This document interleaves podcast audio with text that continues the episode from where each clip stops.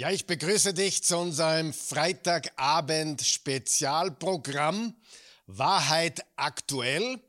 Wir werden jetzt an den Freitagen regelmäßig einige Inputs hören zu aktuellen Themen. Ich nenne das Wahrheit aktuell. Und derzeit geht es um Israel und äh, ich möchte in den nächsten Wochen einige Teile bringen. Heute ist der erste Teil zum Thema Juden, Christen und das Land Israel.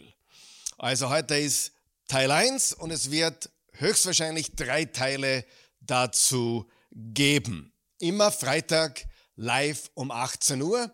Das ist nicht zu verwechseln mit unserem Mittwochabend Bibelstudium, auch im Livestream um 19.30 Uhr oder unsere Sonntagsbotschaften um 10.30 Uhr Sonntag, sondern das ist ein Extraprogramm, ein eigenes Format, das wir hier ins Leben gerufen haben. Wahrheit aktuell. Es ist aktuell und wir brauchen Wahrheit dazu und darum geht es auch. Was ist die christliche Haltung zum Thema Juden, Christen und das Land Israel? Was sollte unsere Haltung sein, unser Zugang, unsere Einstellung zu diesem Thema Juden, Christen und das Land, wo wir heute eben diesen Krieg haben zwischen Israel und den Palästinensern, dieses Land, das so umkämpft ist. Was ist unsere Haltung als Christen? Was ist die Haltung der Juden, wie sollten wir eingestellt sein. Ich möchte beginnen mit einigen Bibelversen. 1. Mose 17, da hat äh, Gott zu Abraham gesprochen, und zwar im Vers 7 und 8, ich schließe meinen Bund mit dir und deinen Nachkommen durch alle Generationen hindurch. Es ist ein ewiger Bund, denn ich will dein und deiner Nachkommen Gott sein. Ich werde euch das ganze Land Kanaan geben, in dem du jetzt als Fremder lebst. Es wird deinen Nachkommen für immer gehören und ich werde ihr Gott sein. Also das sagte Gott zu Abraham vor 4000 Jahren und äh, er sagte, das ist mein Bund mit dir und deinen Nachkommen. Und er sagt, es ist ein ewiger Bund, ein Bund, der nie aufhören wird. Und er spricht vom Land Kanaan. Und wir wissen, dass das genau dieses Land ist, wo wir heute das Volk Israel, den Staat Israel haben und auch die Palästinenser vorfinden. Er sagte auch im 1. Mose 13, äh, ein paar Kapitel vorher in unserer Bibel, Vers 15 bis 17, das ganze Land. Also ich will, dass du siehst, dass er immer wieder das Land betont. Im 1. Mose 17, er sagt das Land Kanaan. Und hier im Kapitel 13, Vers 15, das ganze Land, das du siehst, will ich dir und deinen Nachkommen für immer geben. Und deine Nachkommen werde ich zahlreich machen wie den Staub der Erde. Nur wenn jemand die Staubkörner zählen könnte, würden auch deine Nachkommen gezählt werden können. Mach dich auf und durchziehe das Land. Da haben wir das Land wieder. Nach allen Richtungen, denn dir will ich es geben. Also wir sehen wieder hier, das Land ist entscheidend. Und wir haben auch gelernt in einem anderen Video, das wir gemacht haben über Mythen und Fakten ähm, zum Thema Israel und Palästina. Wir haben da ein eigenes Video gemacht. Da haben wir gesagt, dass dann der Bund äh, mit Abraham weiterging und nicht auf Ismael, sondern auf Isaac übertragen wurde. Und dann, als Isaac zwei Söhne hatte, nämlich Jakob und Esau, der Bund nicht weiterging mit Esau, sondern explizit mit Jakob. Und äh, dann bis zu König David und so weiter. Und das führt uns auch zu unserem Messias, Jesus Christus, der ein Jude war, ein Nachkommen Abrahams aus der Linie Isaac, Jakob, Judah und so weiter, David, Salomo und so weiter und so fort. Die Bedeutung dieser Verheißung, dieses Land zu bekommen, wird jedoch heute, in der heutigen Zeit, von Theologen, Historikern und Politikern äh, sehr diskutiert und auch debattiert. Und diese Verse, die wir gerade gelesen haben, aus Genesis 17 und Genesis 13, die diesen Landbund beschreiben, werden oft sowohl von Juden als auch von Christen oft zitiert, um die Tatsache zu untermauern, dass der Zionismus, die nationale Befreiungsbewegung des jüdischen Volkes nach Zion tiefe Wurzeln in der hebräischen Bibel hat. Zion wurde schon sehr, sehr früh äh, für Jerusalem verwendet, für die Stadt Jerusalem. Und wie gesagt, diese Verse aus Genesis, die dem Abraham verheißen wurden und seinen Nachkommen, werden häufig von vielen Christen und Juden gleichermaßen verwendet, um eben zu untermauern, dass diese, diese Verheißung an das jüdische Volk tiefe Wurzeln in der hebräischen Bibel hat. Wenn wir über das jüdische Erbe der Kirche sprechen, also das jüdische Erbe der Gemeinde Jesu Christi, kommen wir auf jeden Fall nicht drum rum, uns die Frage zu stellen nach der Beziehung des jüdischen Volkes zu diesem Land, zu diesem Stück Land auf unserem Planeten und auch nicht nur die Beziehung der Juden zu diesem Land, sondern auch die Beziehung von uns Christen zu diesem Land. Wie stehen wir zu diesem Land? Wie stehen die Juden zu diesem Land? Darum geht es.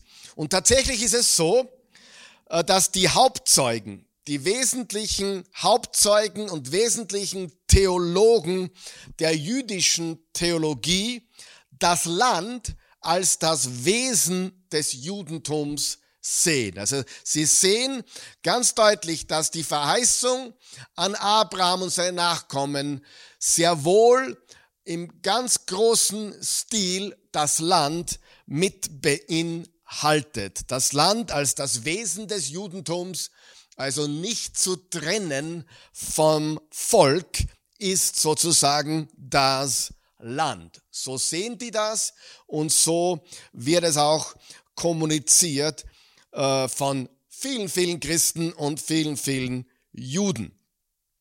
Sacharja 2, Vers 12, da steht folgendes. So spricht Jahwe, der Allmächtige. Die Herrlichkeit selbst hat mich zu den fremden Völkern geschickt, die euch ausgeplündert haben. Denn wer euch antastet, tastet meinen Augapfel an. Also wieder deklariert sich Gott der Allmächtige ganz klar und deutlich, wer mein Volk antastet, tastet mich an. Er tastet sogar meinen Augapfel an. Eine sehr deutliche, bildliche Sprache. Gott sieht das Volk Israel als sein Volk. Er wählt im alten Bund, er wählt beginnend mit Abraham, Isaac und Jakob. Und eine weitere Debatte, die besteht und die auch erhebliche Debatten ausgelöst hat, ist, wie die historische Heimat des jüdischen Volkes bezeichnet werden soll. Das verheißene Land oder manche sagen das gelobte Land. Auch so wird es bezeichnet. Verheißenes oder gelobtes Land. Es wird auch gesagt, das heilige Land. Sehr oft, wenn Menschen eine Reise nach Israel antreten, was derzeit nicht unbedingt äh, ratsam ist und auch schwerer möglich ist, weil die Fluglinien die meisten gar nicht fliegen, äh, sagen, sie waren im heiligen Land. Sie fliegen ins heilige Land. Also gelobtes Land, das heilige Land oder das Land Israel. Und sie haben alle eine schriftgemäße Grundlage, äh, während der biblischen Zeit. Also der Begriff gelobtes Land hat eine biblische Grundlage, der Begriff das heilige Land hat eine biblische Grundlage, auch das Land Israel hat eine biblische Grundlage. In den Büchern Samuel wird es so zum Beispiel genannt. Angesichts der gegenwärtigen äh, nationalistischen Kämpfe im Nahen Osten ist es heute praktisch unmöglich, einen politisch neutralen Begriff für das Gebet zu finden, in dem das jüdische Volk seine Wurzeln hat. Also äh, da kann man so gut wie gar nicht politisch korrekt sein. Die, Wort, die Wörter Palästina äh, und Israel sind alles andere als synonym und rufen äußerst unterschiedliche politische Konnotationen, Konnotationen hervor. Wir sprechen von Israel, wir sprechen auch von Zion. Wie gesagt, wurde Zion schon in früheren Zeiten der jüdischen Geschichte für Jerusalem verwendet. Äh, und wir verwenden diese Begriffe Israel oder Zion, wenn wir uns auf die gegenwärtige Heimat, äh, in die das jüdische Volk zurückgekehrt ist, beziehen. Israel oder Zion ist, was wir hier äh, verwenden. Gerade aufgrund der Ereignisse vom 7. Oktober und danach sind wir wieder ganz aufs Neue mit folgenden Fragen konfrontiert. Frage Nummer eins. Welche historischen Ansprüche hat das jüdische Volk auf das Land? Frage Nummer zwei. Gibt uns die Bibel Nachweise für ein zukünftiges ethnisches Israel? Gibt es in Zukunft ein Volk Israel, ein ethnisches Israel? Frage Nummer drei. Welche Rolle sollten biblische Texte bei der Formulierung eines christlichen Verständnisses des Staates Israel spielen?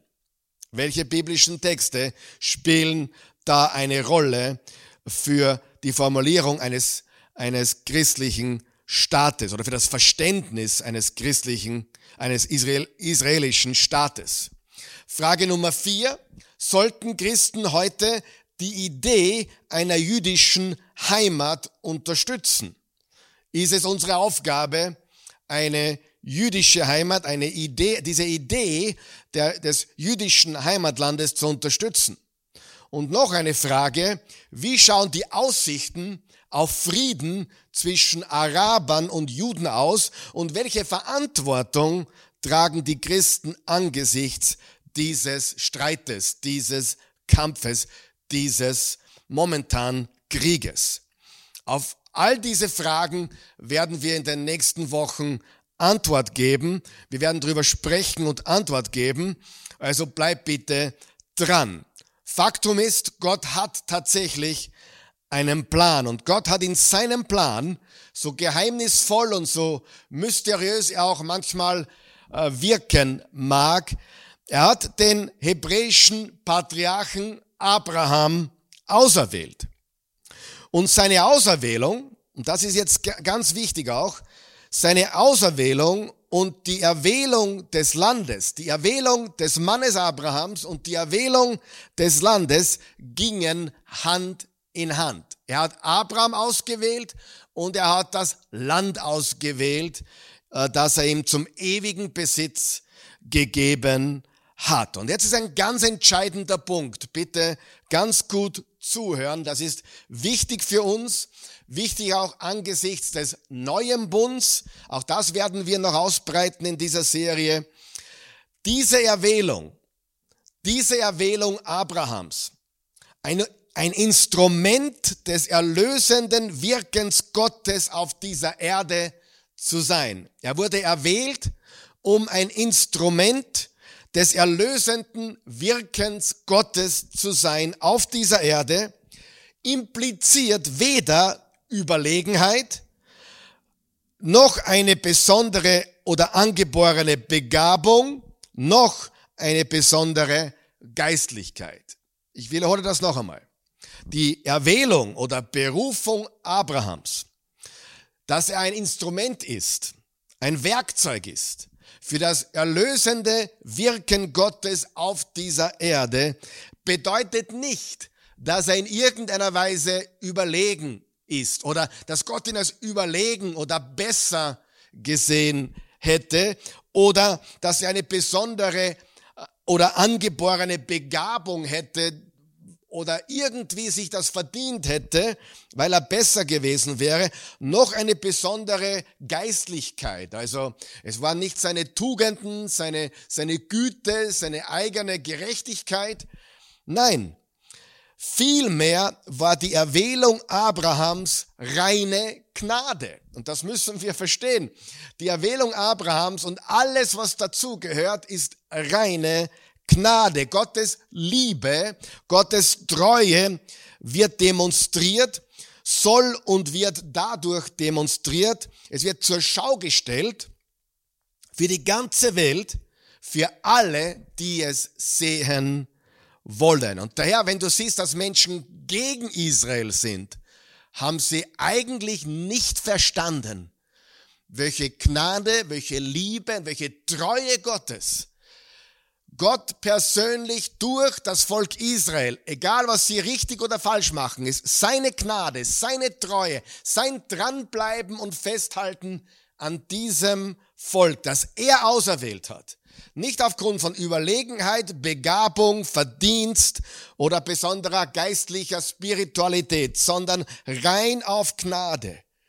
Diese Menschen, anstatt das zu sehen, wie wunderbar Gottes Gnade ist, zur Schau gestellt an einem Volk, nämlich den Juden, äh, können sie das nicht sehen oder wollen sie das nicht sehen.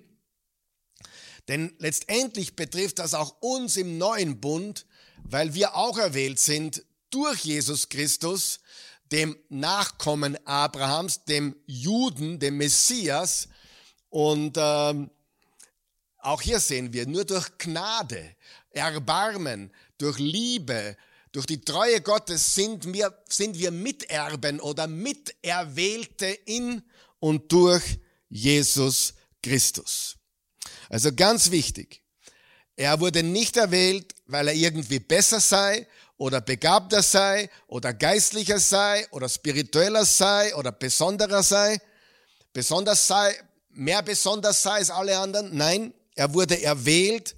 Warum? Weil Gott es wollte, weil Gottes Gnade und Treue durch das Volk Israel zur Schau gestellt werden sollte.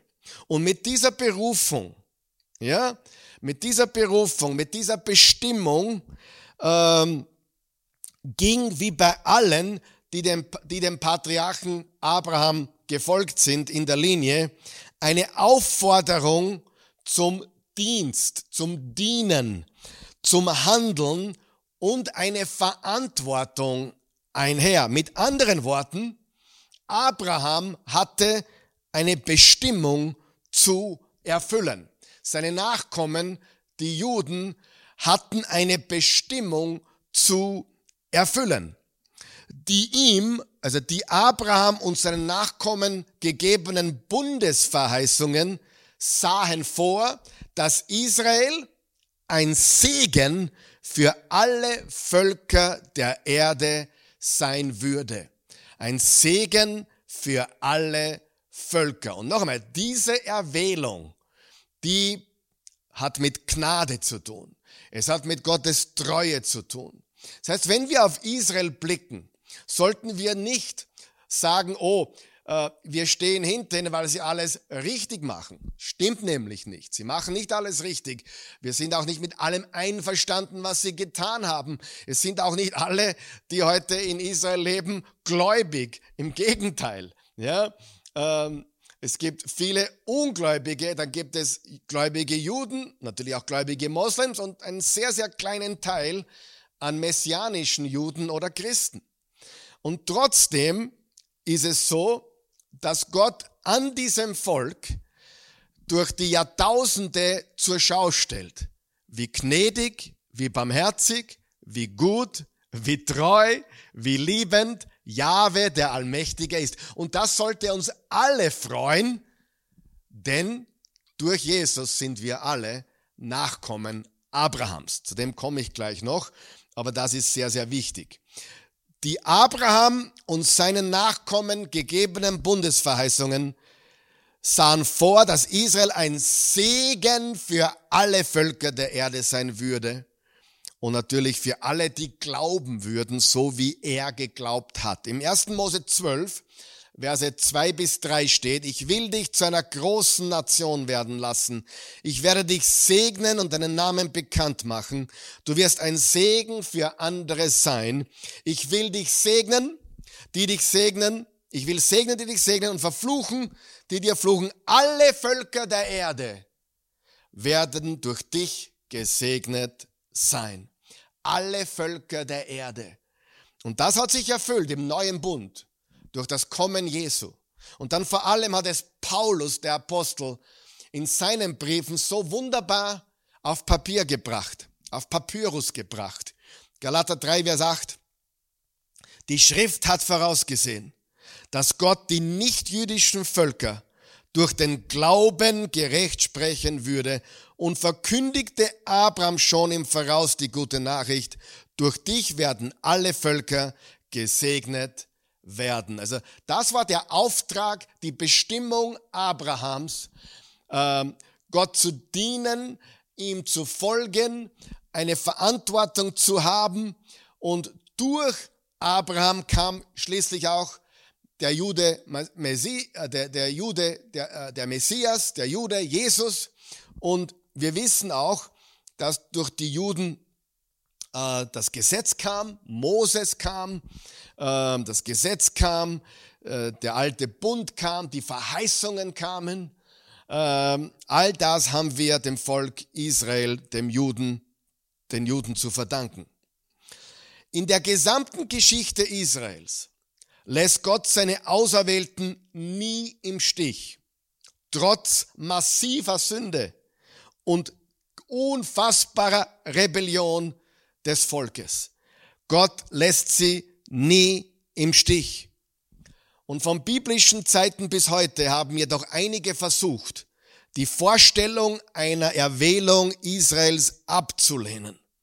Einige haben das probiert zu tun, haben versucht, ihnen diese Erwählung abzusprechen. Viele von ihnen haben das Alte Testament im Wesentlichen als ein vorchristliches Dokument verstanden, das längst annulliert wurde und ausgedehnt hat. Aber die Bibel ist klar. Die Bibel ist ganz klar. Die Bewahrung des Volkes Israel von Generation zu Generation spiegelt Gottes Treue, spiegelt Gottes Gnade wider und Gottes höchste Ziele in der Geschichte und nicht Israels eigene Gerechtigkeit. Also es geht nicht darum, dass Gott sagen will, die sind so viel besser und so gut und so viel gerechter.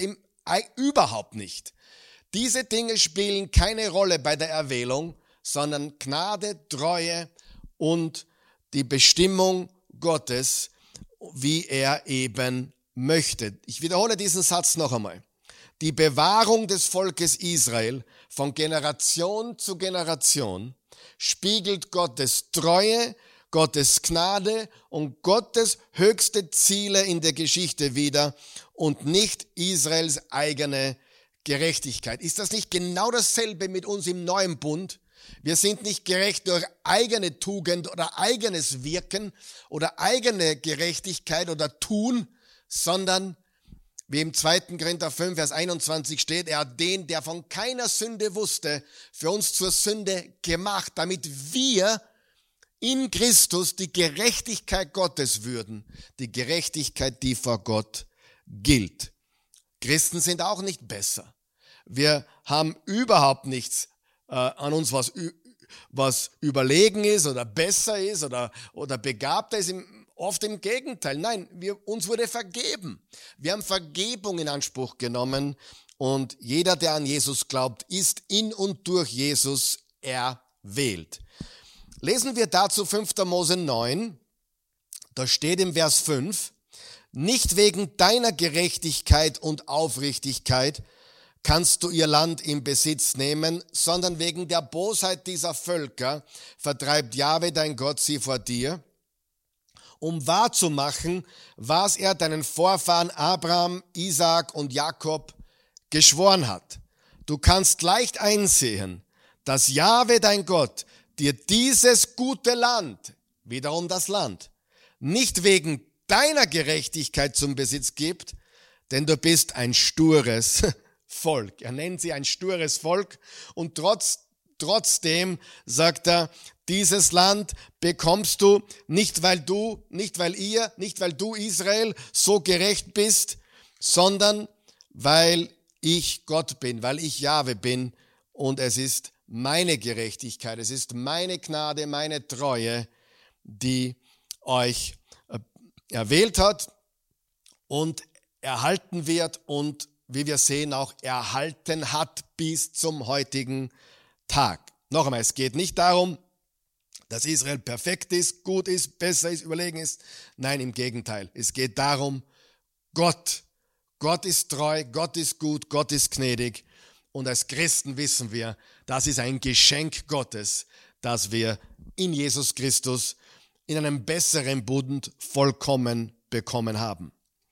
Im 1. Mose 15, Vers 6 steht, Abraham glaubte Gott und das wurde ihm als Gerechtigkeit angerechnet. Auch wie im Neuen Testament, nicht durch gute Werke oder eigene Gerechtigkeit, sondern durch den Glauben werden wir gerecht.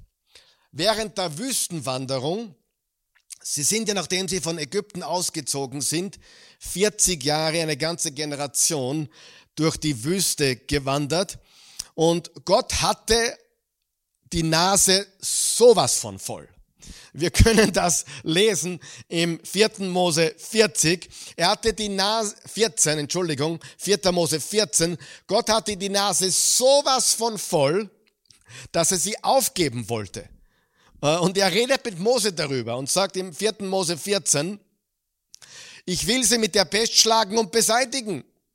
Aber dich werde ich zu einem Volk machen, größer und stärker als sie. Mit anderen Worten, ich will sie alle auslöschen, aber mit dir, Mose, beginne ich nochmal von vorne. Aber Mose hatte einen Einwand.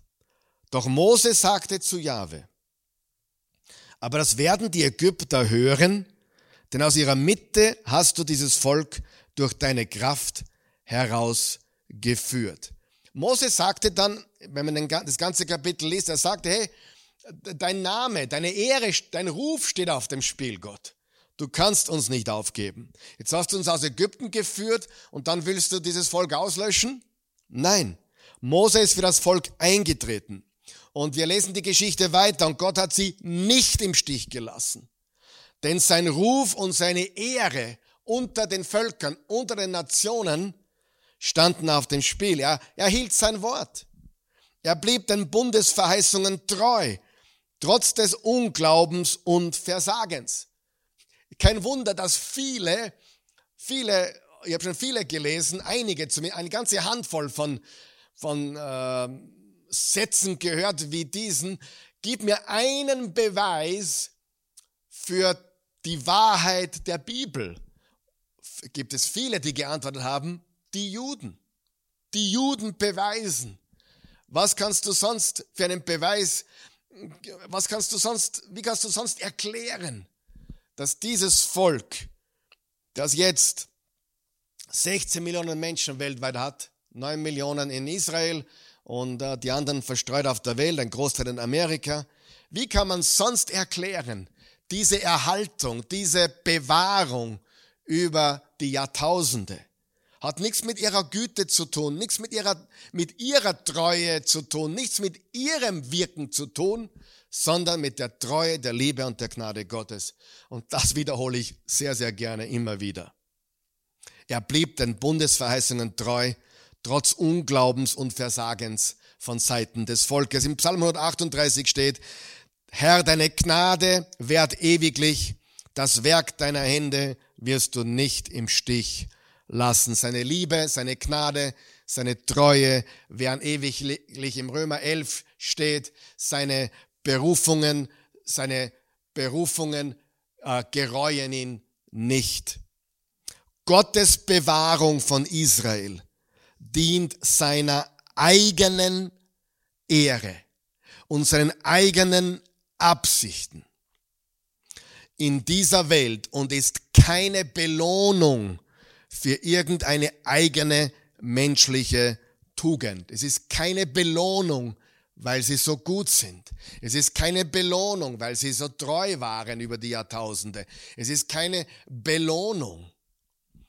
Und bist du nicht froh, dass auch wir nicht belohnt werden, sondern Gnade bekommen? Wenn wir das bekommen würden, was wir verdienen würden, dann würden wir alle ganz schlimm aus der Wäsche gucken, alle ganz schrecklich aus der Wäsche schauen. Nein, wir bekommen keine Belohnung, wir bekommen Gott sei Dank nicht, was wir verdient haben.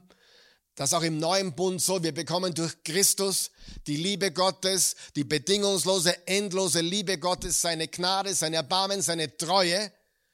Und das hat Gott von Anfang an durch Israel bis heute zur Schau gestellt. Israel ist so ein wunderbares Zeichen von der Treue Gnade, dem Erbarmen Gottes. Ich wiederhole diesen Satz. Gottes Bewahrung von Israel dient seiner eigenen Ehre und seinen eigenen Absichten in dieser Welt und ist keine Belohnung für irgendeine eigene menschliche Tugend. Und nächstes Mal werden wir weitere Fragen zu diesem Thema Juden, Christen und das Land Israel beantworten. Wir werden es nächste Woche genau dort, wo wir jetzt abschließen, aufgreifen und fortsetzen. Nächsten Freitag, 18 Uhr, live auf diesem Kanal. Verpasse es nicht.